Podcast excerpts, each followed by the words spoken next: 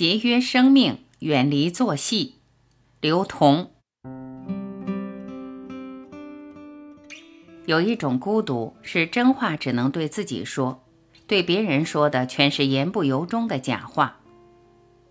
当观影主持人叫我名字的时候，我的脑子里不停地告诫自己，不能说假话，不能说假话。主持人说：“刘同先生，能谈谈你对这部电影的感受吗？”我双眼看着主持人，全场观众扭头看着我，我脑子里全是吐槽的内容。我把想说的话翻来覆去找了一遍，根本找不出一个好听的词语来。我说：“我还在回味，请不要问我。”主持人说：“那电影给你最深刻的印象是什么？”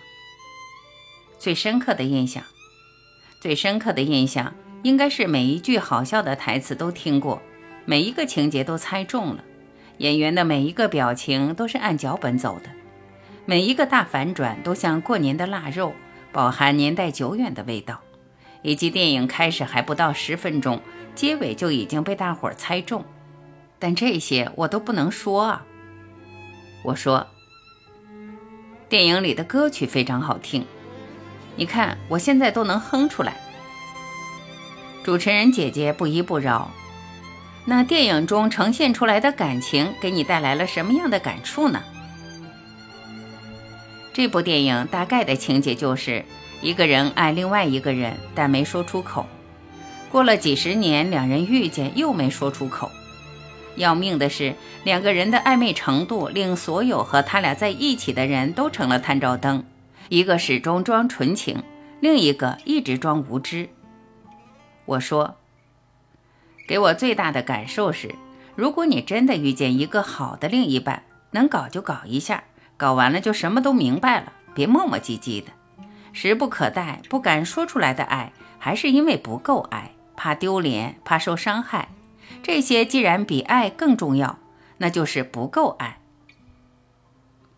主持人接不下去了，临走的时候，公司负责电影宣传的同事狠狠地看着我说。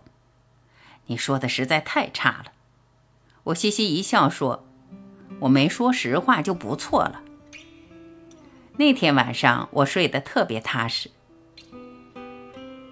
不知道从什么时候开始，我已经不再困惑一个问题：要如何回答别人的问题才能显出自己的好？记得还没毕业那会儿，凡是别人问我意见，我都会尽可能的找到对方的优点进行评述。对此还沾沾自喜。一位同学明明歌唱得很糟糕，但偏要参加歌唱大赛。他问我的建议，我就说：“你唱的还挺有自己的风格的，应该很容易让评委记住吧。”然后他就花了几百块钱买了一条裙子，义无反顾地参加了比赛，最终成为垫底歌手，蒙羞而归。我在现场特别不好意思。我只顾着自己说话是不是有水平，是不是滴水不漏，是不是让对方舒服了，根本就忘记了别人问我意见的时候是想听到我真正的想法。如果你不好意思实话实说，就最好不要回答，不要给别人错误的信息。问问题的人想知道的是答案，而不仅仅是赞美。后来学乖了，开始对事情有了自己的态度和分析。每次别人问我问题的时候，我就会很认真地说：“是这样的，我对这件事情有几个看法。”我说的格外透彻，特别诚恳，把自己都感动了。心里想着：“你看，除了我，谁还会那么那么的在乎你呀？”某一次参加审片，看了其他栏目组的节目，轮到我发言的时候，我仔仔细细记录了一整页 A4 纸的建议。列出了节目里的十大硬伤以及造成这些硬伤的原因。我才说到第四点，对方节目的制片人已经满脸通红，老板也看不下去了，让我们私下解决。私下再找对方时，那个制片人彻底和我闹掰。我特别不能理解，为什么我那么认真地说出你想听到的答案，你反而不开心了呢？其实每次我意识到自己身上有某种问题时，我就会尽全力去调整自己的轨道，让自己不要继续朝错误的方向前进。当我意识到自己总是为了让对方开心而去说假话时，我就再也不能允许自己继续谄媚下去。然后我的生活就逐渐变得理直气壮起来。二十几岁谈了几次恋爱，次次都以不同的理由崩盘，但究其缘由，都是因为过多干涉对方的想法。比如一件事情谈不拢，就会一二三四五六七一条一条摆出来。本来讲的只是事实，或对或错，或黑或白，简简单单。可对方死不认理。那时吵架之后，我总说的一句话是：不怕智商低的，就怕耍无赖的。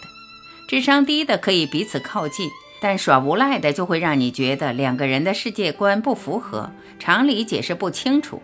这一次即使回避了，下一次还会发生冲突。后来吵架吵了半天，才发现。对方会耍无赖，并不是不认理，而是嫌我态度太差。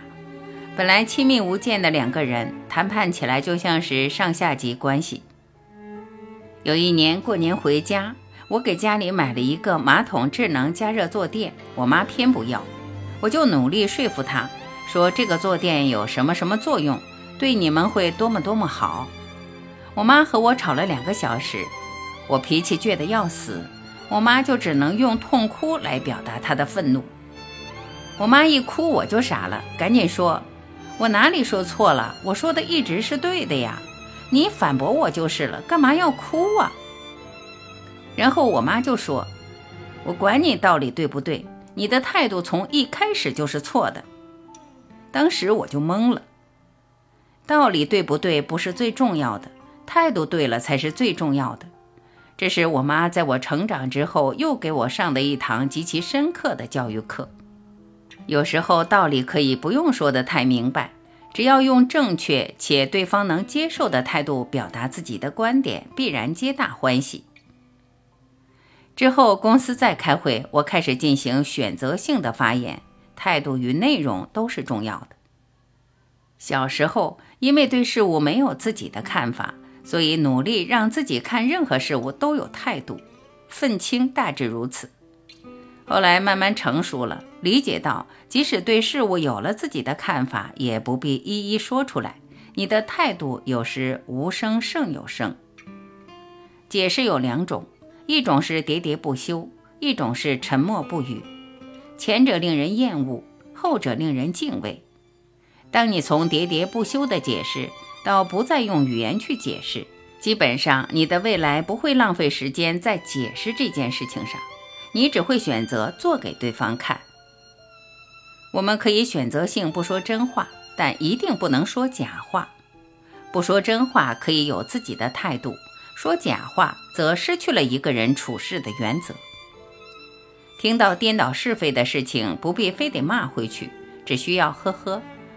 看到搬弄是非的人，不必非得去扇耳光，只需要从有他的世界里消失。冷漠和淡泊是对不喜欢的人和事最有力的反击。电影散场的时候，有不相熟的朋友问：“你就不怕得罪电影导演吗？”我特想回答这位朋友：“你一定要相信对方的情商。”一个都已经能拍电影的人，怎么能听不出这是为了给面子而采取的迂回答案？他只会表示感谢，而不会横生恨意。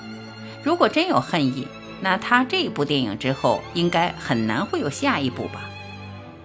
但是这些话我藏在了心里，没有对这位朋友解释，我只是冲他呵呵了一下。如果这么显而易见的问题还要解释的话，继续跟他做朋友，应该会累死吧？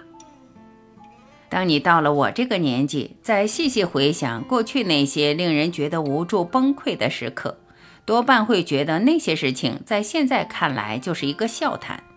你根本想不明白，那时的自己怎么会那么纠结，浪费那么多时间。为了让多年后的自己给现在的自己点个赞，请珍爱自己，节约生命。远离作戏。